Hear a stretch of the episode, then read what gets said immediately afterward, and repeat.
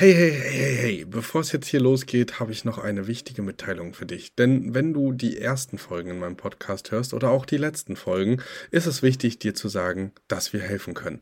Wenn du also jetzt sagst, ey, ich möchte nicht ohne Begleitung starten oder oh, das ist vielleicht doch komplizierter als auf den ersten Blick gedacht, dann sei dir sicher, dir ist geholfen.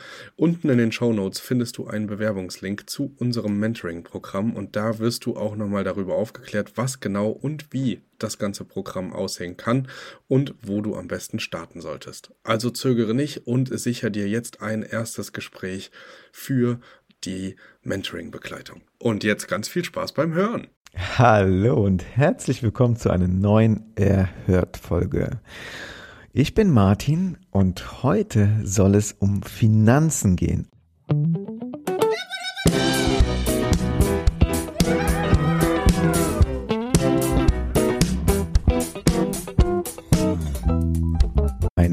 Wirklich extrem wichtiges Thema, sowohl geschäftlich auch als privat.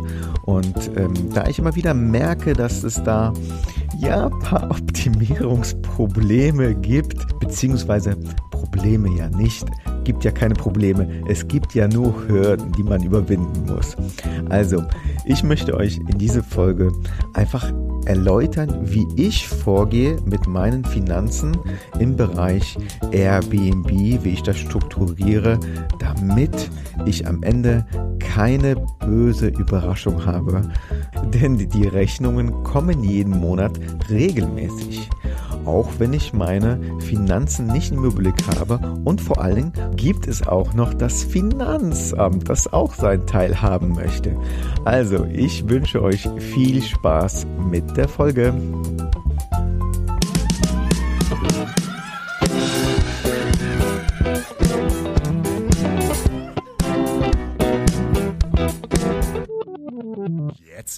So Leute, ich freue mich sehr auf die Folge. Aber bevor es losgeht, noch ein rechtlicher Hinweis, denn das muss ich machen, euch informieren, dass ich kein Steuerberater bin und ich euch dahingehend nicht steuerlich beraten darf. Es ist meine Vorgehensweise, die ich euch hier erläutern und nahelegen möchte und jeder kann dann natürlich für sich selbst entscheiden, wie er da am besten vorgeht. Aber jetzt zum Thema der Folge. Und wie schon anfangs erwähnt, finde ich sie sehr spannend und sie geht mir auch ans Herz. Denn ich merke immer wieder, sowohl privat als auch geschäftlich, dass viele Personen einfach ihre Finanzen nicht, ja, was heißt im Griff haben, aber im Überblick haben. Also sie generieren Einnahmen, aber haben auch keinen Überblick über ihre Ausgaben. Und das finde ich fatal, sowohl auch privat, aber ganz besonders ähm, geschäftlich, denn wenn man nicht weiß, was für Ausgaben man hat und ähm, sogar regelmäßig eintreffen, dann passiert es ganz, ganz schnell, dass man in den roten Zahlen landet und oft ist es auch so, dass man dann überrascht ist, dass man ein Minusgeschäft macht. Dabei gibt es ganz einfache Tricks, um das zu verhindern. Und diese möchte ich mit euch heute besprechen. Also, eins davon ist, wenn ihr vorhabt, ein EB, äh, EB, ja, Airbnb-Business zu starten, auch wenn ihr noch am Anfang seid, also das heißt vielleicht bei der Akquise und schon über zehn Absagen bekommen habt, aber ihr denkt noch immer dran, okay, aber ich möchte es auf jeden Fall starten, dann legt euch ein zweites Girokonto ein. Das muss auch nicht erst geschehen, wenn ihr die erste Wohnung habt, sondern viel früher. Bei mir war es so, dass ich mein Girokonto angelegt habe, als ich gewusst habe, dass ich genau dieses Business starten möchte. Und das war circa ein, sogar vielleicht etwas länger als ein Jahr, bevor ich meine erste Wohnung hatte. Und das bringt viele Vorteile mit sich. Denn erstmal habt ihr eure Geschäftskonto, also Ein- und Ausgaben, von eurem privaten separiert.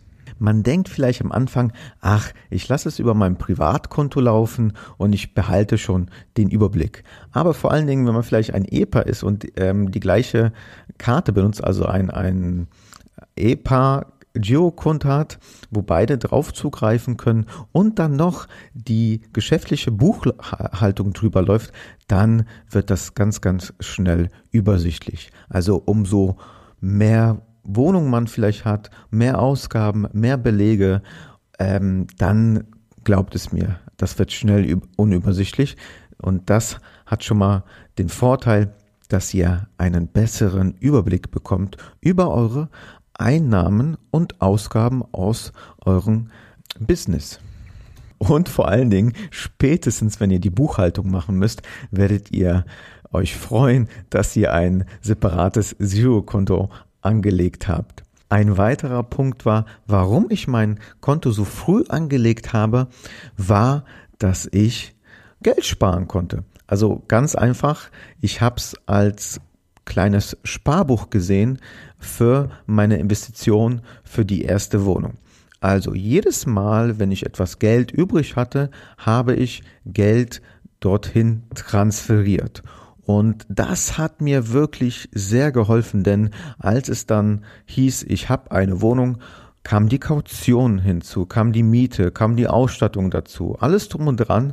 Und ich habe mir ja schon ein kleines Portfolio angespart und es hat dann nicht, ja, was heißt wehgetan, aber ich glaube, ihr wisst, was ich meine, wenn man halt dann ein gewisses Budget auf sein Konto hat, dann fällt es dann leichter, direkt durchzustarten. Das Gute hierbei ist auch, dass die Online-Girokonten auch nichts kosten. Also zumindest meiner nicht. Und ich hoffe, das bleibt auch so lange. Aber es entstehen für euch im Vorfeld keine Kosten und ihr habt den ersten Grundstein gelegt, um sich eine Struktur aufzubauen. Da habe ich auch für euch eine Empfehlung für euch, eine Online-Bank, die ich selbst verwende und wirklich klasse finde. Übrigens unbezahlte Werbung. Also ich verwende sie seit mehreren Jahren. Ich finde es cool, dass wenn ich Überweisungen erhalte, sie direkt am gleichen Tag sogar gebucht werden. Das ist bei den normalen Hausbanken eher selten der Fall. Da ist ja, dauert die Transaktion ähm, ein, zwei Tage, obwohl es digital schon möglich ist, dass es in ja, wenigen Sekunden auf Euro Konto ist. Also das finde ich schon mal vorteilhaft von der Bank und man hat ein klasse Überblick über seine einen Ausgaben. Man kann auch Hashtags hinterlegen. Finde ich immer ganz cool. Wenn man eine Ausgabe getätigt hat, kann man sagen, okay, das war für Büroartikel, das war für, das, für die Wohnung. Somit kann man auch direkt seine Ausgaben und Einnahmen kategor kategorisieren. so, jetzt aber. Und äh, die Bank heißt N26. Ihr findet auch in der Beschreibung ein Affiliate-Link und da könnt ihr euch mal einfach anschauen, was die Bank noch weiteres bietet. Und wenn ihr Bock habt, es einfach eröffnen. Also, zum Thema zurück. Denn in der Offline-Welt gibt es ja auch Strukturen, die man sich aneignen kann, damit man zum Beispiel die Zettelwirtschaft nicht aus den Augen verliert und sie dann sogar vielleicht in einen Schuhkarton versteckt. Zu Anfang kann es ja noch sein, dass es funktioniert, aber seid ihr erstmal richtig im Business und es ist am Laufen und habt immer mehr hm, Belege, die ihr aufbewahren wollt, kann es schon vorteilhaft sein, das zu strukturieren und abzuheften. Also bei mir war es so am Anfang, dass ich zum Beispiel beim Prime Day oder Black Friday oder wenn ich irgendwo einen ähm, Artikel gefunden habe, der zu der zukünftigen Wohnung passen könnte, also ähm, auf jeden Fall rein muss, so wie ein Toaster oder Kaffeemaschine, ähm, dann habe ich es erworben. Also das heißt, es fallen ja schon am Anfang Belege an, die sind aber ja wirklich überschaubar. Nichtsdestotrotz müssten die ja irgendwie abgeheftet werden und auch Besichtigungen, die weiter weg waren von meinem Wohnort, da konnte ich auch die Fahrtkosten geltend machen. Das heißt, ähm, ihr müsstet Wahrscheinlich, also da bitte einfach nochmal beraten lassen, ein Fahrtenbuch machen, wenn ihr einen, ein Auto habt, ist dann immer die Frage, ob der Aufwand sich lohnt, wenn ihr dann ja, vielleicht einmal im Monat einen Besuch macht. Ich habe zum Beispiel kein Auto und habe dann die Besichtigung mit dem Zug erledigt, wenn die weiter weg waren und kon konnte dann die Kosten direkt geltend machen. Es ist dann viel einfacher zu sagen, ja, diese Fahrt ist für eine Besichtigung gewesen und äh, zählt dann 100% als Ausgabe. Wie gesagt, mit dem Auto ist das mit Fahrt, Fahrtenbuch verbunden. Da müsst ihr euch dann noch ein bisschen schlau machen im Internet oder euren Lieblingssteuerberater. Auf jeden Fall ist es hier schon sinnvoll, dann sich eine Offline-Struktur anzulegen. Also bei mir ist es so, dass ich quartalsweise meine Umsatzsteuer zahlen muss. Also das heißt, dass ich meine Belege quartalsweise an den Steuerberater weiterreiche mit den dazugehörigen Kontoauszügen. Und es hilft natürlich ungemein, wenn man im Vorfeld alles schon ordentlich abgelegt hat. Deshalb handhabe ich das immer so, dass ich für jede Firma einen Ordner habe, so ein, ja, das kennt man vielleicht von, von Behörden, so ein Laufordner und dort lege ich meine Belege ab und das noch chronologisch. Und wenn ich noch Zeit habe, schreibe ich noch ganz schnell hin, für was es ist. Also äh, ob es ein Büroartikel ist oder ist es ähm, für die Wohnung eine Investition oder was auch immer, äh, dass ich das schon vorher ein bisschen kategorisiere. Denn der Steuerberater äh, der das dann für euch macht. Oder ihr könnt es ja am Anfang natürlich mit einer äh, Einnahmeüberschussrechnung selber machen. Ist am Anfang auch noch nicht so schwer. Und vor allen Dingen bekommt ihr da auch einen Überblick, wo was gebucht wird und ja, habt dann auch so eine Vorstellung für die Zukunft. Wenn ein Steuerberater das dann später alles übernehmen sollte von euch, könnt ihr nochmal immer hinterfragen und versteht mehr den Sinn der Sache. Also manchmal ergibt das nicht unbedingt einen Sinn, wo was gebucht wird, aber äh, ich glaube, ihr wisst, was ich meine.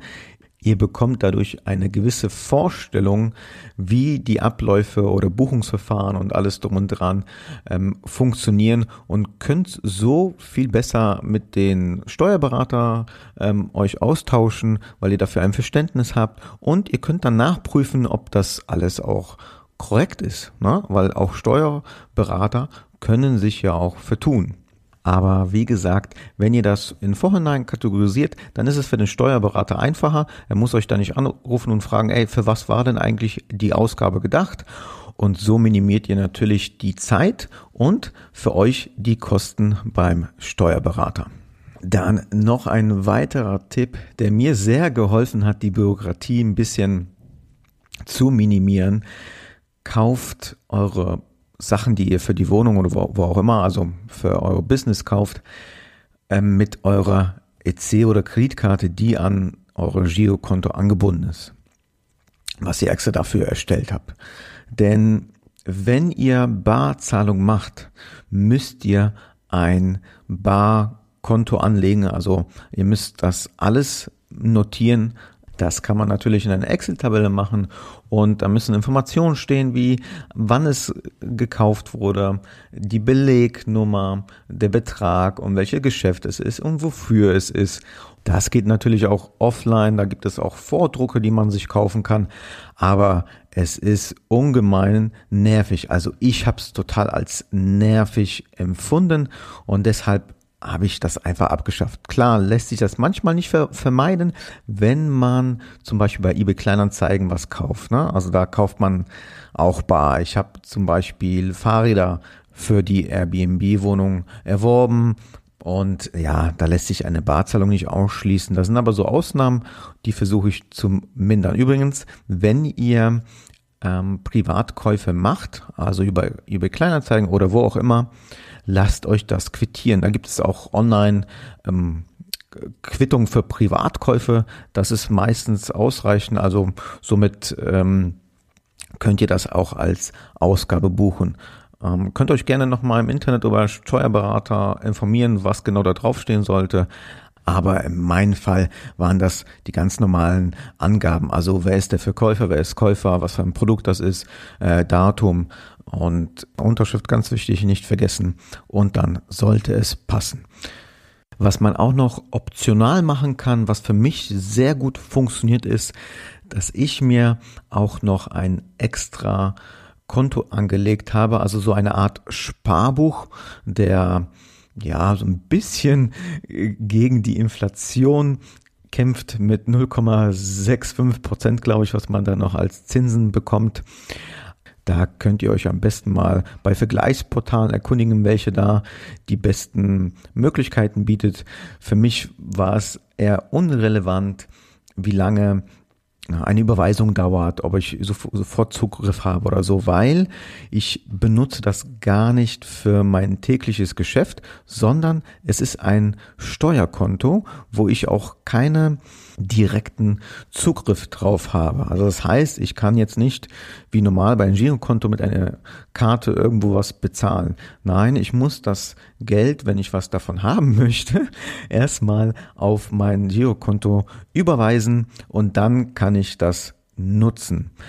Der Vorteil hierbei ist, dass natürlich die Laufzeit also länger ist, somit man nicht äh, in Versuchung gerät, das Geld auszugeben und ähm, wenn ich Einnahmen generiere, ich weiß ja anhand meiner Excel-Tabelle, wie viel Ein- und Ausgaben ich habe und wie viel Steuern ich zahlen muss oder wie viel meine Mitarbeiter kosten.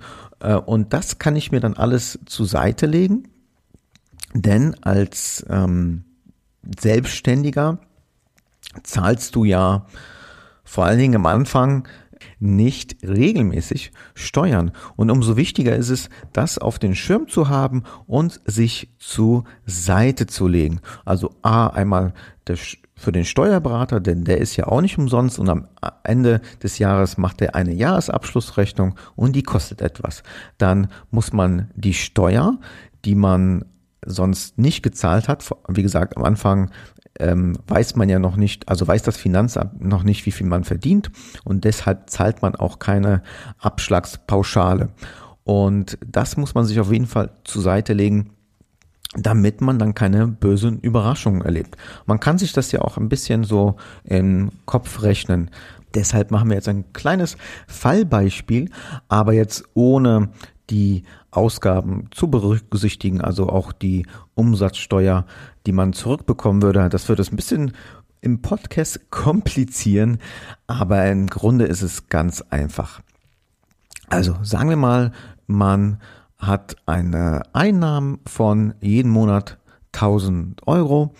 Und bei mir ist es so, dass ich durch Corona, also vorher waren es 7%, jetzt durch Corona sind ja die Umsatzsteuer gefallen auf 5%, also 5% Umsatzsteuer abgeben muss.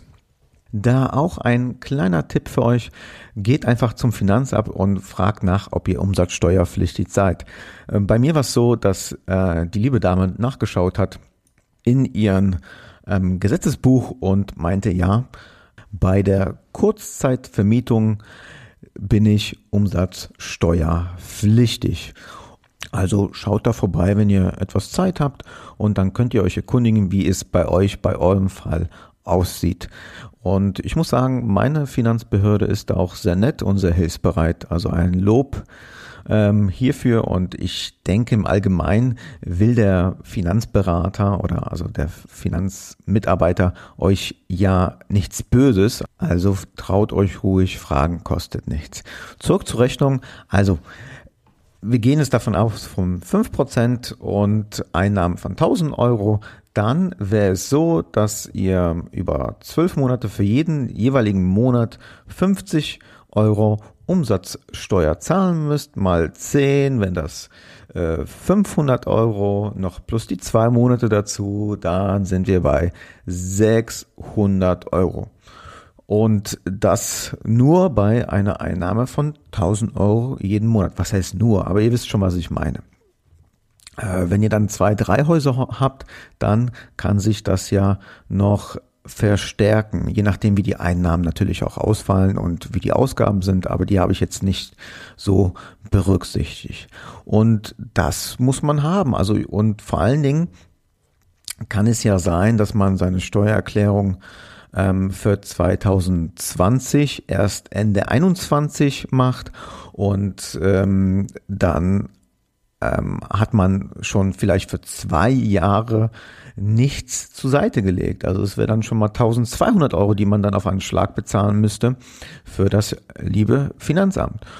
Dazu kommt ja auch noch, dass man, wenn man einen Steuerberater engagiert, den ja natürlich auch bezahlen muss. Und es kommt ja auch noch die Einkommensteuer dazu und wenn man das Ganze gewerblich betreibt, die Gewerbesteuer. Natürlich gibt es auch hier da auch Freibeträge, aber man sollte dann alles auf den Schirm haben. Also ab wann ist der Freibetrag äh, geltend, ab wann muss ich dann die Gewerbesteuer zahlen oder Einkommensteuer und da kann man ganz schnell den Überblick verlieren. Und deswegen, ich zahle lieber mehr auf mein Sparkonto, als eine böse Überraschung zu erleben.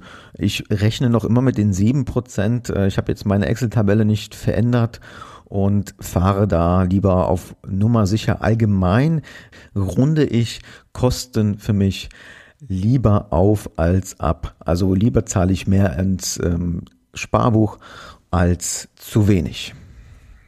Übrigens kann man sich so eine Handhabung auch für seine privaten Finanzen anlegen. Das heißt, ein Sparbuch für Notfälle anlegen. Das hat mir zu meiner Studentenzeit ein Finanz Finanzberater zu Herzen gelegt und ich fand die Idee cool und bin auch damit sehr gut gefahren. Das heißt, ich habe mir so ein Konto vor etlichen Jahren angelegt, habe dann jeden Monat ähm, eine Summe zur Seite gelegt, bis ich meine Summe X erreicht habe. Ich glaube, damals waren das so 500 Euro, denn es geht, ging darum, dass falls was im Haushalt kaputt geht, du es sofort ersetzen musst, äh, ersetzen musst, ersetzen kannst, ohne wirklich deine ja, was von deinem alltäglichen Leben wegzunehmen oder äh, was ich besonders ja, was ich schlimm finde, aber es ist halt nicht meine Vorgehensweise, dass ich mir etwas auf Kredit hole. Ich sage jetzt nicht kein Haus oder sowas, aber ich finde, äh, manche Sachen muss man sich nicht wie den Fernseher oder so auf Kredit holen. Momentan ist es sogar so, dass unser Kühlschrank äh, seit neuestens Geräusche macht und ich glaube, der macht's nicht mehr lange, hat aber auch gute Dienste erwiesen. Ähm, ja, müsste jetzt um die 15 Jahre alt sein und ich werde jetzt bald nach einem neuen umschauen. Und ich weiß, ich habe dafür ein Konto angelegt für solche Fälle, wenn irgendwas bei uns im Haushalt defekt ist. Es belastet uns nicht im alltäglichen Leben. Und es tut dann auch nicht ganz so weh. Also das nur so ein Tipp für euch privat, kann ich jeden nur ans Herz legen. Aber jetzt zurück zum geschäftlichen Teil. Was ich euch aber auch noch ans Herz legen möchte, ist, dass ihr euch eine Excel-Tabelle anlegt. Es gibt sie sogar kostenlos. Also wenn ihr jetzt nicht äh, von Microsoft das Programm habt, dann gibt es von Google online einen, ein Tool, das genauso aussieht, genauso funktioniert und ich nutze es hauptsächlich jetzt. Also ich nutze schon seit Jahren kein Excel mehr. Ein Grund dafür ist, naja, dass es kostenlos ist. Und der zweite ist, ich bin online überall damit verbunden. Also manchmal füge ich da von unterwegs auch was ein. Ich weiß, dass es auch bei Excel möglich ist, also bei Microsoft, dass es in einer Cloud gespeichert ist und man dann auch von überall Zugriff hat. Aber damals, wo ich dann auf Google umgestiegen bin, hatte ich da noch nicht die Möglichkeit und ich finde es ungemein komfortabel. Aber die große Frage natürlich, was soll in der Excel-Tabelle stehen? Hm, also im Grunde gibt es da zwei Ausspaltungen. Also einmal habe ich eine Excel-Tabelle angelegt, wo ich alle meine Ausgaben, also Investitionen für die Wohnung, also Ausstattungsgegenstände, wie Couch, ähm, Geschirr, alles Mögliche aufgelistet habe. um zu sehen, was mich die Wohnung am Ende des Tages wirklich als Investition gekostet hat, bevor ich überhaupt auch die Miete eingenommen habe. Das war so meine erste Excel-Tabelle, die ich dann gepflegt habe, wenn ich immer wieder was Neues bestellt habe oder ähm, ja die Ausstattung geändert habe und zu wissen halt, wie viel mich die Wohnung am Ende gekostet hat. So, die zweite Excel-Tabelle, die ich bis jetzt heute auch immer pflege, da, denn immer wenn eine Buchung reinkommt, öffne ich die Excel-Tabelle und trage dort die Buchung ein, also wie viel Einnahmen es generiert hat. Klar, bei einer Wohnung, bei zwei, drei ist es vielleicht noch überschaubar. Mal schauen, ob es, ob ich es dann mache oder ob es nicht ein automatisiertes Tool gibt, das mir das ein bisschen mehr erleichtert. Aber bei eins, zwei Wohnungen kann man das sehr gut noch mit der Excel-Tabelle übersichtlich regeln. Übrigens könnt ihr auch die Excel-Tabelle von uns erhalten. Schreibt uns dazu bitte eine DM auf Instagram oder eine E-Mail, wie ihr möchtet. Oder vielleicht ist die ja schon hier in den Show Notes eingefügt, dass ihr die per Newsletter runterladen könnt. Denn ähm, ich habe das schon mal in einer Folge erwähnt und die Nachfrage ist immens gestiegen nach dieser Excel-Tabelle. Ich muss auch sagen, sie ist auch ganz cool. Habe ich nicht selbst entworfen. Ich habe die für mich selbst optimiert. Die gab es mal irgendwo online ähm, auf Englisch, habe die auf Deutsch dann teilweise übersetzt. Wobei ich muss sagen, ich glaube, ich habe die komplett auf Deutsch dann übersetzt und wie gesagt, für mich optimiert. Ähm, die Tabelle beinhaltet mm, ja, alle Einnahmen, die man so generiert, also von den Plattformen, man kann sagen, okay, man hat, man äh, trägt da nur Airbnb ein oder Booking oder wo auch immer eure Inserat gelistet ist und dann auch ähm, Aufschlüsselung über monatliche Ausgaben, Strom, ähm, äh, Miete, Nebenkosten, äh, Internet, ja, und alles, was es so ähm, Mögliche gibt. Man kann die Tabelle natürlich immer erweitern, je nach seinem Belieben. Ich habe ja dann noch die Wäscherei eingefügt und die Mitarbeiter. Was ich auf jeden Fall schön finde, ist, dass man dort auch seine Investitionskosten eintragen kann und sieht, natürlich, wenn man die Excel-Tabelle pflegt und die Einnahmen auch einbucht, wann man endlich die Investitionskosten raus hat, also die schwarze, schwarze, schwarze, schwarze Zahl hat. Und natürlich auch, wenn äh, es dann in den grünen Bereich läuft. Das habe ich ja in den Podcast erzählt über ein Jahr Rückblick Airbnb. Also schaut gerne da mal vorbei. Da habe ich ausführlich meine Einnahmen und Ausgaben besprochen, auch über die Tabelle. Also ich habe die ähm, für den Podcast zu Rate gezogen und euch dann ein, äh, Stück für Stück alles erzählt, äh, welche Aus- und Einnahmen ich habe. Aber wichtig ist, dass man die Tabelle pflegt, weil ansonsten macht sie wenig Sinn. Und ich finde das schön, dass ich zum Beispiel, ja, wir haben jetzt 20. Oktober, wenn ich die Folge hier aufnehme ich sehe dann schon, wie viel Einnahmen ich am Ende abzüglich ähm, Umsatzsteuer, Ausgaben, alles drum und dran ich habe. Und äh, ich weiß schon für nächsten Monat, ob ich jetzt im Minus bin oder nicht, also wenn Buchungen vor, äh, keine vorhanden sind, dann natürlich im Minus, aber da Buchungen vorhanden sind, weiß ich, okay, ähm, wie viel Buchungen brauche ich denn noch ungefähr, damit ich wenigstens die schwarze Null habe?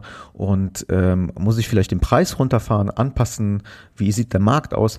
Also ich kann in der Zukunft schauen, wie sich meine Finanzen verhalten. Und das finde ich extrem interessant, weil ich kann sagen, okay, ich habe einen Puffer, ich bin so viel im Plus, äh, ich kann entspannt in die Zukunft schauen oder muss ich irgendwas machen?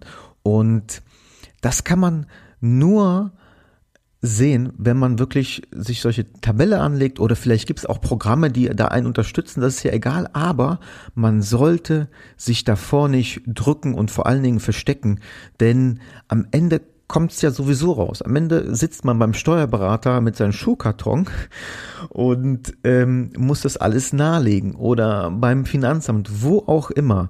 Ähm, macht es am Anfang und dann habt ihr auch eine ruhige Nacht, so wie eure Gäste in eurem perfekten Airbnb. Also, das war jetzt auch mein Schlusswort. Ich wünsche euch noch einen schönen Tag, schönen Abend, schönen Morgen, wo, wann auch immer ihr den so tollen und hilfreichen Podcast für euch da draußen hört. Und wie immer, schaut auf unser Insta- und Facebook-Seite vorbei. Da seid ihr immer am Laufenden. Wir freuen euch uns sehr auf eure Feedback. Vergiss nicht die 5-Sterne-Bewertung. Also es gibt keine 4 oder 3, immer 5 Sterne wie bei Airbnb. Ihr wisst Bescheid. Ansonsten zählt das nicht. Nein, seid ehrlich und gebt uns Feedback auch gerne auch per E-Mail und PDM. Da freuen wir uns sehr, weil nur so können wir unseren Podcast für euch optimieren. Also, macht's gut. Wenn ihr Lust auf mehr von Thomas Kelvin und Martin habt, dann besucht auch gern die Homepage von Erhört. Dort findet ihr neben Beiträgen und aktuellen Infos zukünftig ein großes Angebot rund um das Airbnb-Business. Die Infos zu den aktuellen Episoden findet ihr wie immer in den Show Notes. Schaut also gern dort mal hinein. Und wenn ihr den Podcast genauso feiert wie das Trio, dann lasst doch einfach eine 5-Sterne-Bewertung bei Apple Podcast da. Jetzt ist aber Schluss mit der Beweihräucherung. Macht mit, macht's nach, macht's besser.